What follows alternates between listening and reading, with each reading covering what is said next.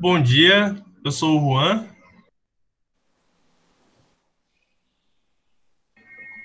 bom dia, eu sou o Augusto.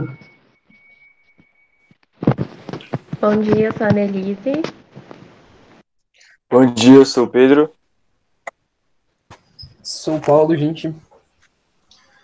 Nós somos alunos do primeiro semestre do curso de Ciências Econômicas da Universidade Federal de São Paulo. E atualmente estamos fazendo esse trabalho, um formato de podcast, destinado para a matéria de CRB. É, no momento estamos com o nosso convidado, Abidan Henrique. Bom dia, Abidan, tudo bem? E aí, pessoal, tudo bom? Tudo ótimo por aqui. Beleza, legal. É, vamos começar aí é, com uma breve apresentação do Abidan. Abidan, por favor, se você puder falar o que você faz atualmente, contar um pouco da sua história de uma legal. maneira breve para apresentar aí para o pessoal, fique à vontade, a palavra é sua. Não, legal. Pessoal, primeiro eu queria agradecer super pelo convite. É, como o Juan disse, eu sou o Abdan. Hoje eu tenho 23 anos. Atualmente eu curso Engenharia Civil lá na Poli, estou no meu último ano. Uh, eu sou morador do Embu das Artes, uma região periférica aqui da cidade, e me tornei bolsista do Smart logo no ensino médio, quando ganhei uma bolsa para estudar no colégio privado de Ponta, em São Paulo.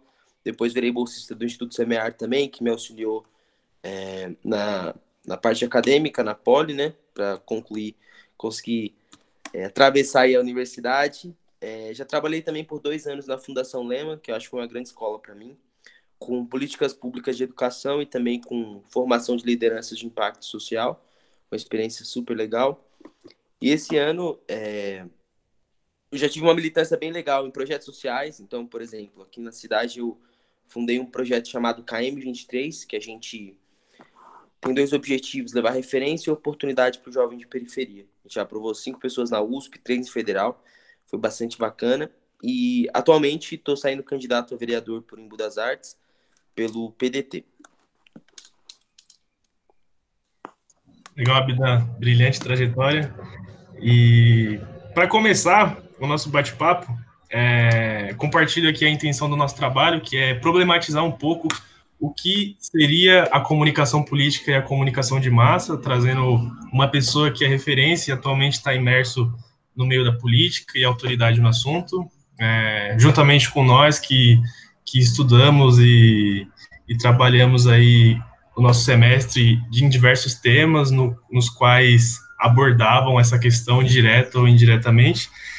E a primeira, a primeira pergunta, Abdan, eu queria saber de você o que você pensa é, da forma como os candidatos de uma esfera geral eles abordam os eleitores. O que, que você acha de como, como tem sido a questão da, das campanhas políticas, é, levando em consideração que a gente teve uma eleição para presidente dos Estados Unidos recentemente, né, Donald Trump, uns anos atrás, é, e recentemente a gente teve a eleição do presidente Jair Bolsonaro, e atualmente, né, com as eleições municipais, é, o que, que você acha é, da, das campanhas? É, a gente sabe que atualmente tem se explorado muito a questão das redes sociais, inclusive é, para citar aqui um estudo do MIT de que as fake news se difundem seis vezes mais rápido do que as notícias verdadeiras no Twitter.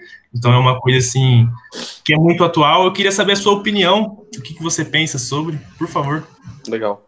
Mano, eu acho que tem dois grandes marcos que a gente pode dizer, da minha opinião, da comunicação política, né? É, eu acho que primeiro é a campanha do Obama de 2018 e agora a campanha do Trump, da última, que ele que ele ganhou para presidente dos Estados Unidos, né? Por quê, né? Eu acho que antes da campanha do Obama, a gente tinha muito a campanha política monopolizada pelos marqueteiros e pela televisão em, em, em geral, né? Então a gente tinha candidatos que, pô, tinham trajetórias, tinham suas pautas, e aí como é que eles comunicavam isso? Pela televisão, né? E faziam um discurso completamente de massa, vamos assim dizer, então tentando atingir, vai, 50% mais um da população, é, até alguns discursos vai, estereotipados, vamos assim dizer. Era muito comum você ver nas campanhas presidenciais do Brasil, o, sei lá, o Alckmin, o Serra indo pro sertão, colocando aquele chapeuzinho de, de, do, do Nordeste lá e tal, para tentar se comunicar com esse eleitor, por exemplo, que era majoritariamente vota no PT e tal. Então, acho que tem esse momento eu acho que o que, que é muito legal? Acho que a campanha do Obama em 2018 vem trazer o, o quesito das redes sociais, né? Que é como você consegue, de maneira muito mais rápida e muito mais direta, interagir com o eleitor é, da maneira que ele quer, vamos assim dizer, né? Então, acho que o Obama teve esse insight, por exemplo, de trabalhar com SMS, que era uma coisa que nunca as campanhas políticas exploraram, e ele conseguiu se comunicar diretamente no celular do eleitor, né? Então isso foi revolucionário, acho que aí mudou o jogo um pouco para como a gente pensa a campanha política, porque acho que tem um quesito que é super importante, que a gente barateia as campanhas políticas, né? Isso que depois eu vou comentar mais para frente, mas acho que é um ponto fundamental a gente pensar comunicação, é o recurso que você tem para investir nessa área, sabe? Porque você consegue alcançar mais pessoas e você consegue ter um resultado melhor. Isso é batata, assim. É uma conta matemática. E aí depois eu acho que o que, que, acontece, né? Depois das redes sociais, a gente começou a aprender a usar isso com a campanha do Obama. Tem um, um, um, desafio, um desafio, não, acho um, um, fenômeno que é bizarro, que eu acho que veio na campanha do Trump, que eu acho que aí de fato mudou essa comunicação de massa que a gente fazia, de um discurso único, é, com o fenômeno da Cambridge Analytics, assim, porque eu acho que isso foi fundamental para a gente entender comunicação política. Porque aí os caras entenderam que, na real, não, não precisa, a gente não pode se comunicar com o eleitor de um, com um discurso único, mas sim com o discurso segmentado, que a gente chama, né? Então, os caras conseguiram, através de, principalmente, base de dados e é, análise de dados, conseguiu segmentar os públicos que estão no, no game político, vamos assim dizer, o eleitorado, e aí conseguiu criar discursos específicos para cada um desses públicos, né? De acordo com vários sentimentos que um discurso político pode causar na pessoa, tanto o medo, como, sei lá, a representatividade, como a insegurança. Eu acho que isso é fundamental hoje para a gente pensar uma comunicação política, né? A gente entender o público que a gente está falando, a gente entender o resultado que a gente quer gerar, ou seja, o sentimento que a gente quer gerar nesse público. E eu acho que o Trump soube brincar assim de maneira, é, como posso dizer, genial com isso. E aí a gente vem para a campanha de 2018, como você citou, o Bolsonaro usando a mesma estratégia, né? Então, via WhatsApp, é, pô, compartilhando fake news, compartilhando é, notícias, etc., que vão, tipo assim, inflamar aquele público específico dele. E aí a gente tem a galera da extrema-direita, a gente tem a galera conservadora da igreja. Então, eu acho que isso, hoje, para mim, representa um pouco da evolução da comunicação política, né? A gente saindo de uma plataforma unidirecional, do discurso único, e a gente migrando para um negócio que é mais, como pode ser, mais próximo do eleitor e mais segmentado. Quer dizer, você tocar o coração do cara com aquela mensagem, né? Porque aí você consegue inflamar e criar aqueles batedores de bumbo, né? Pô, o cara que tá que vai brigar com a mãe por você, né? Eu acho que isso é o diferencial gigantesco para mim quando a gente pensa em, em comunicação política. É, a gente vai dar continuidade aí, o Paulo agora vai perguntar em seguida os colegas. Fica à vontade aí, Paulo. Bom dia aí novamente, Abidão. É um prazer estar falando contigo. A gente teve a oportunidade de tomar contato com sua história, assim, bem, bem impressionante. Legal. E aí, até pegando carona um pouco no, no tema que o Juan levantou, é, um dos tópicos que o professor tinha proposto no curso, né, na disciplina de compreensão da realidade brasileira, que é a motivação do podcast, era justamente essa questão do clientelismo, de um certo populismo digital, né, que as redes teriam dado vazão. Aí eu queria que você comentasse um pouco aí, por gentileza, se você, até nesse processo de elaboração da campanha, né, de esse tete a tete aí na rua, na, nas redes, se você sente é, esse impacto, digamos assim, né, como os candidatos, entre aspas, os opositores têm se utilizado das redes, é, qual o tipo de estratégia que você tem adotado, eu vi que você já comentou um pouquinho, mas só para, se você pudesse explorar um pouco, porque a gente ainda tem essa imagem de que às vezes o populismo, o clientelismo, uma certa barganha está só na política do passado, mas é, ainda hoje, digamos assim, os, os, os expoentes eleitorais podem fazer uso dessas ferramentas, né? A gente queria que você comentasse um pouquinho como você tem sentido essa, essa questão agora no âmbito mais digital, né? Legal. Engraçado, Paulo. É, eu acho que é bizarro, né? Tem um. Como que é? Eu tava vendo esses dias um. O Afonso Padilha comentando. Afonso Padilha é humorista, né? Comentando o quanto que, de alguma maneira, o, as emissoras de televisão se utilizaram. É, aí eu vou comentar isso, depois eu falo por que eu tô comentando isso. Se utilizaram daquele. de programas policiais para ganhar audiência. Eu achei bizarro o paralelo que ele faz, a análise que ele faz, porque ele começa a comentar que é isso, né? Pô, existem algumas coisas que prendem a atenção do ser humano, né? Que é, tipo, sei lá, é sexo, é, violência, tá ligado? Esse tipo de coisa. E aí, mano, as, as emissoras pequenas pô, Bandeirantes, Rede Record, que não tinha, mano, estrutura, não tinha o que fazer, começou, tipo, colocar bandido sendo preso, começou a colocar policial dando esculacho nas pessoas, começou a colocar a mãe que mata o pai, o filho que. E aí começou essa. E aí começa a ter um pouco mais de audiência nesses horários pico na TV, né? E aí, por que, que eu falei isso, né? O que, que eu sinto, né? É, meu contexto aqui é uma cidade pequena, de porte médio. E eu sinto que é isso. Eu sinto que tem candidatos que, de fato, eles se utilizam de pautas mais quentes, vamos assim dizer, para crescer na rede social. Então, é, tipo, zero conteúdo e muito é, coisas midiáticas, assim, né? Então, vou, vou citar um exemplo. Hoje, o meu principal concorrente aqui, ele cresceu nas redes sociais fazendo post. É, primeiro, sei lá, tipo, o Celso Russomano, então, é, o preço do não sei o que lá tá muito caro, o preço do botijão. Aí estoura, uf, todo mundo compartilha, todo mundo lá, Ou contando história de uma pessoa deficiente que tem problema na perna e, tipo, e ele faz tipo, um bagulho jornalístico, sensacionalista, essa é a palavra que eu queria usar. Então isso é muito pesado, assim, porque eu acho que é isso, diminui muito o debate que a gente está fazendo. Gera alguma emoção, vamos assim dizer, na população, mas diminui muito o debate. Então acho que esse é um primeiro ponto. Vou dar um outro fenômeno que é muito bizarro, mano. É, é engraçadíssimo. Eu acho que um processo muito único e pessoal das pessoas é você escolher por que você quer ser candidato, né? Eu, putz, demorei vários meses no final, eu cheguei numa frase, que era criar oportunidade para o jovem de periferia. Que eu achei que era assim que eu vou me comunicar com as pessoas que, é, pô, eu tenho relacionamento. E aí, o que, que você percebe em alguns candidatos assim? Eles escolhem pautas que são, em geral, bem acolhidas pela população só para ganhar voto. Então, eu vou dar exemplo. É, a causa animal. Pô, nessa eleição tem um boom de pessoas da causa animal, assim, impressionante, impressionante, impressionante. As pessoas, assim, você olha no Instagram, não falava nada de pauta animal ano passado. Esse ano começou a tirar foto com cachorro, com gato, etc, etc, etc. Então, assim, eu realmente, eu sempre uso essa, eu tô usando muito essa fala, né, essa, essa frase, assim, que, infelizmente, no Brasil, principalmente na política municipal, a gente não tem políticos que têm pautas e bandeiras para brigar na política, né? O que eles são é políticos caçadores de voto. Então é isso, eles vão fazer de tudo, e na internet não é diferente, para conseguir o voto das pessoas. Seja fazer um discurso apelativo, seja inventar uma bandeira que ele nunca se identificou para ganhar o voto das pessoas. Legal, bacana. É, dando continuidade aí, é, Pedro vai vai fazer a próxima pergunta. Ainda tratando da parte da comunicação política, mas entrando mais a fundo, falando na parte do marketing digital, marketing político, marketing eleitoral em questão, como estratégia de ferramenta ali para constituição do processo eleitoral, da campanha, né, para fundamentar ali a autoridade para a sociedade do próprio ator político, né?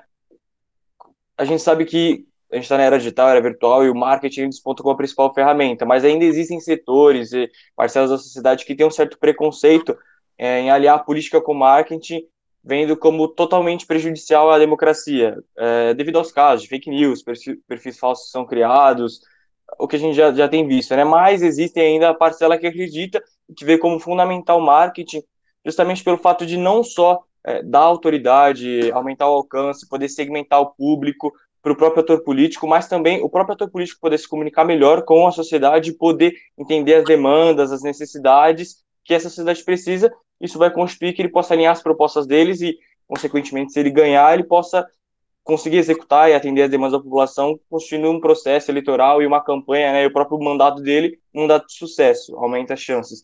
E aí, queria perguntar para ti, Abida, como que tu vê é, essa importância, mas como transpor essa barreira entre aqueles que ainda veem o marketing aliado à política como prejudicial à democracia e, e aqueles que veem, consideram a relevância dele no atual cenário da política digital, dessa, dessa nova era. E além disso, é, os benefícios, os malefícios que você mais salienta e pode dizer para gente. Legal. É, pergunta complexa, deixa eu organizar as ideias aqui. É, ô Pedrão, eu acho que assim, é, eu super concordo com você em alguns pontos que você traz, né? Pô, a importância do marketing, é, a importância de usar as redes sociais como uma esfera de comunicação com o eleitor. Tem até alguns cases muito legais de uns aplicativos, tipo o Colab, que É uma prefeitura que contrata ele consegue, quando o morador do bairro baixa o aplicativo, consegue mandar diretamente para a prefeitura, por exemplo, pô, buraco que está na rua, a árvore que não está podada, e, e, pô, consegue fazer orçamento participativo dentro desse aplicativo. Então, é justamente usar a tecnologia é, para melhorar os serviços públicos. E aí, no caso que a gente está discutindo aqui, usar talvez as redes sociais para que isso aconteça, para que o político tenha uma, uma, uma comunicação direta com, com o eleitor, etc, etc. E até para o político apresentar melhor suas propostas para o eleitor, acho que isso é fundamental. É, eu acho que a rede social, de alguma maneira, democratiza isso. Mas aí eu queria trazer um contraponto para nossa reflexão, que é o mais legal. Assim. Acho que tem duas coisas que são muito importantes quando a gente pensa nas redes sociais, e eu acho que 2018 mostrou isso para a gente, né? Pô, as redes sociais são legais, talvez em certa medida, democratiza o jogo político, tá todo mundo ali, assim, impede igualdade, mas acho que tem dois pontos que é fundamental a gente pensar nas redes sociais, que a gente descobriu em 2018, e todo mundo ficou pasmo com isso, mas já tinha acontecido na, na, na, eleição do Trump, são duas coisas muito importantes. Primeiro, o quanto que o dinheiro influencia, influencia nas, nas campanhas políticas, tá? Na rede social, porque eu acho que é isso, né? O que, que eu percebi? Eu saindo candidato. Não adianta você ter uma proposta boa, você ter um vídeo super bem editado, blá blá blá. Se você não tiver dinheiro para impulsionar, não vai chegar para ninguém. O algoritmo do Facebook, ele joga o seu conteúdo para 5% das pessoas que te seguem, por exemplo, num perfil. É, na página eu não lembro quanto que é essa quebra. Então, o que, que é muito importante a gente lembrar? Tipo assim, a rede social não é tipo de quem tem o melhor conteúdo, não é esse mar de rosas para a gente se comunicar com o leitor. Na real, é uma guerra de duas coisas. Um, quem tem dinheiro para fazer seu conteúdo chegar nas pessoas. E segundo, quem é, sabe fazer essa engenharia, tipo Cambridge Analytics, é, a gente aqui do Imbu, tipo, pelas minhas redes de contato, contratei um cara, assim, genial, que sabe tudo em impulsionamento, e ele faz a mágica, assim, sabe? Ele impulsiona para o público que eu quero, impulsiona é, para o número de pessoas que eu quero, e a gente vai gastar um bom recurso para fazer com que o nosso conteúdo chegue nas pessoas, né? Então, acho que isso é fundamental, a gente precisa quebrar esse estereótipo, assim é isso, a internet não é o mar de flores, assim, com certeza não. E segundo, o que a gente percebeu na eleição de 2018, que do Trump teve pra cacete também, foi como a gente consegue, de alguma maneira, burlar as leis que a gente tem de regulamentação das redes sociais, principalmente o WhatsApp, pra gente jogar sujo na campanha política, né? E eu acho que a gente descobriu que é possível comprar base de dados do WhatsApp, é como possível a gente fazer robô para disparar em massa mensagens de WhatsApp, isso é bizarro, gente, porque é isso. Hoje o WhatsApp, o pessoal brinca em campanha política, que ele é o ouro que a gente pode ter, porque é o contato direto que a gente tem com o eleitor. Sim, é bizarro. Porque é isso, mano. Não é que você vai ter que gastar dinheiro funcionando. Se você tem um número da pessoa, você manda mensagem direto para ela e consegue talvez convencer ela de votar em você. Ou manda uma fake news para ela ficar assustada, blá blá blá. Então eu acho que assim, esse é um outro ponto que eu acho fundamental que a gente tem que realmente rediscutir e repensar nas redes sociais, assim. O tava até rolando algumas discussões que o WhatsApp ia mudar algumas coisinhas no WhatsApp para as eleições, tipo acabar com lista de transmissão. É, eles já mudaram, na real, depois de 2018, que era diminuir o limite de mensagens que você podia encaminhar. Então, antigamente era ilimitado, agora é cinco pessoas só. Então, para mim, tem esses dois pontos muito importantes, ô Pedro, para a gente refletir. Primeiro, o dinheiro que a gente usa em rede social, que é bizarro, e a, e a, e a engrenagem, por exemplo, do Facebook hoje é feita para nas campanhas políticas fica mais caro. Então, quem tem dinheiro surfa na onda e quem não tem vai ter que ficar fazendo conteúdo na esperança de que algum viralize. E é isso, é, é isso. A competição política fica desleal. Tem esse, vai, dentro desse primeiro ponto, esse conhecimento de rede social que não é disseminado também. Que é isso. Quem não tem recurso, quem não tem contato, vai se ferrar. Aqui em Boa, acho que eu sou o único que está fazendo um trampo, assim, lindo de rede social. E por fim, essa parte de como usar as redes sociais, vamos dizer, para o mau caminho. E aí eu falei só do WhatsApp, mas, mano, no Facebook a gente vai ter robôs que aí imperam, tá ligado? É, e aí que eu acho que, como posso dizer, hackeiam o jogo, sabe? É, e isso acho que é muito problemático, de fato, né? Porque é isso, a gente vê que. Acho que a Cambridge Analytica foi o exemplo que a gente teve de que como é, algumas empresas conseguiram manipular de alguma maneira o jogo político pela, pelas redes sociais, sabe? Então, acho que, assim, sendo muito sincero, eu vejo hoje com mais maus olhos a rede social do que pensando no lado positivo do jogo, assim, vamos assim dizer. Porque é isso, tudo isso que eu falei desequilibra o jogo e deixa ele mais desleal, principalmente quem faz uma campanha mais barata e uma campanha mais, como posso dizer, mais com menos estrutura, vamos assim dizer. É, bom, Abidá, agora para encerrar, eu gostaria de fazer uma provocação a você, se você me permite, é claro. É, pensando no povo e nas trocas discursivas que há entre esse eleitorado e a figura política, olhando para as estratégias de comunicação existentes, sejam elas as mais tradicionais, através da televisão, é, nas rádios, nas ruas, com as panfletagens, com os comícios, sejam as formas mais recorrentes atualmente, como a gente já comentou, né, que é usando a internet através das redes sociais, através de sites. Você tem um site muito organizado, né, com uma linguagem muito acessível e refletindo sobre tudo isso que a gente já conversou até agora e nos elementos expressivos que existem dentro da comunicação política é, para poder alcançar o seu eleitorado. Você, Abidan, é, sem ser candidato a vereador agora, é, como eleitor, como você gostaria de ser comunicado? Legal. Um, é engraçado, Ana. Acho que assim, a gente criou de fato. Um, tentou criar uma comunicação com a minha cara, né? E é bizarro porque a gente fez grupo focal, por exemplo. Então a gente ouviu do eleitor o que ele gostaria de receber, sabe? E a gente tentou ser o mais fiel a eles, assim, sabe? Então, desde as cores. Então, eu sendo um cara jovem, eles entenderam que, por exemplo, azul é uma cor mais. Uh, que transmite mais sobriedade, mais seriedade. Então, a gente botou o azul no nosso elemento de cores, assim. É, eu, logo no início da campanha, eu falei para as designers, porque a gente passou por três. Que era bizarro, porque era difícil. A gente não conseguia criar esse match entre o que eu estava querendo, o que eu sentia o que elas botavam no, no papel, né? Então eu queria uma política mais despojada, que fosse leve, é, porque eu, eu tenho esse perfil leve, sorridente e tal, despojado, mas também fosse assertivo, fosse passasse firmeza para as pessoas, né? Então todo o nosso material surfou nessas coisas, então de desse misto de juventude, de uma política despojada, mas também que transmitisse firmeza, preparo e tal.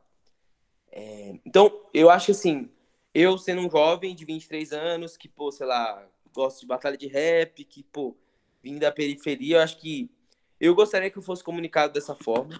Então, falando de temas sérios, mas de maneira despojada, de maneira mais mais cotidiana, sabe? Não fazer um negócio formal de falar de política. Então, acho que eu gosto bastante e até engraçado. Estou tentando pensar no, no que eu gosto de, de consumir nas redes sociais.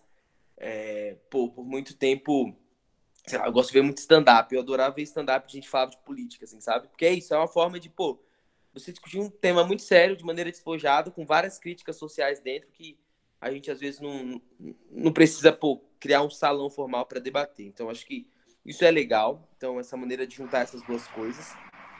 É, eu acho que até pensando de maneira mais mais ampla, eu realmente acho que tem duas coisas que eu estou tentando aplicar aqui em Bu, que eu acho que é fundamental, que é a gente usar a rede social não só com uma maneira unidirecional da gente falar, mas ouvir também o eleitor, sabe? E, e acho que aqui em Boa a gente tem um desafio gigantesco por não, não ser uma cidade muito escolarizada, não ser uma galera que usa muito a rede social.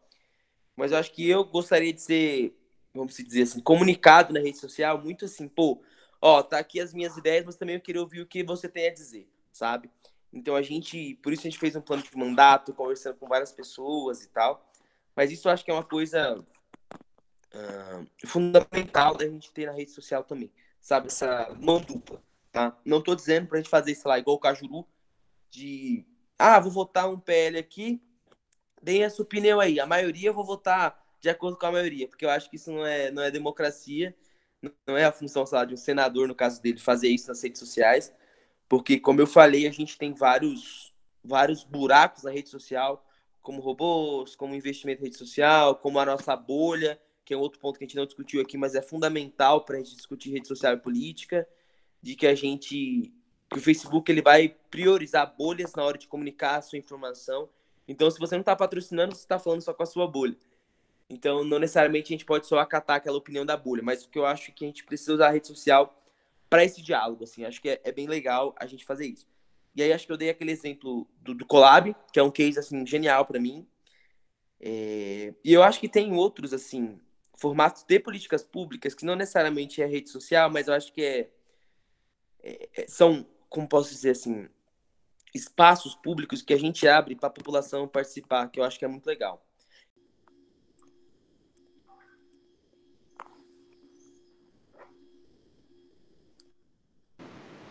Bom, então eu queria agradecer em nome do, de todo o grupo a sua participação, foi fundamental para a gente desenvolver essa conversa, agregou bastante e é isso, eu desejo sorte na sua candidatura, eu espero que dê tudo certo, que você atinja todos os seus objetivos e você, como uma pessoa nova na política, também consiga atingir o máximo de pessoas com as suas ideias. E é isso, Abdão, muito obrigada mesmo, tenha um bom dia e a gente Obrigado. encerra por aqui o nosso bate-papo. Não, valeu, galera. Eu que agradeço pelo convite. Obrigadão.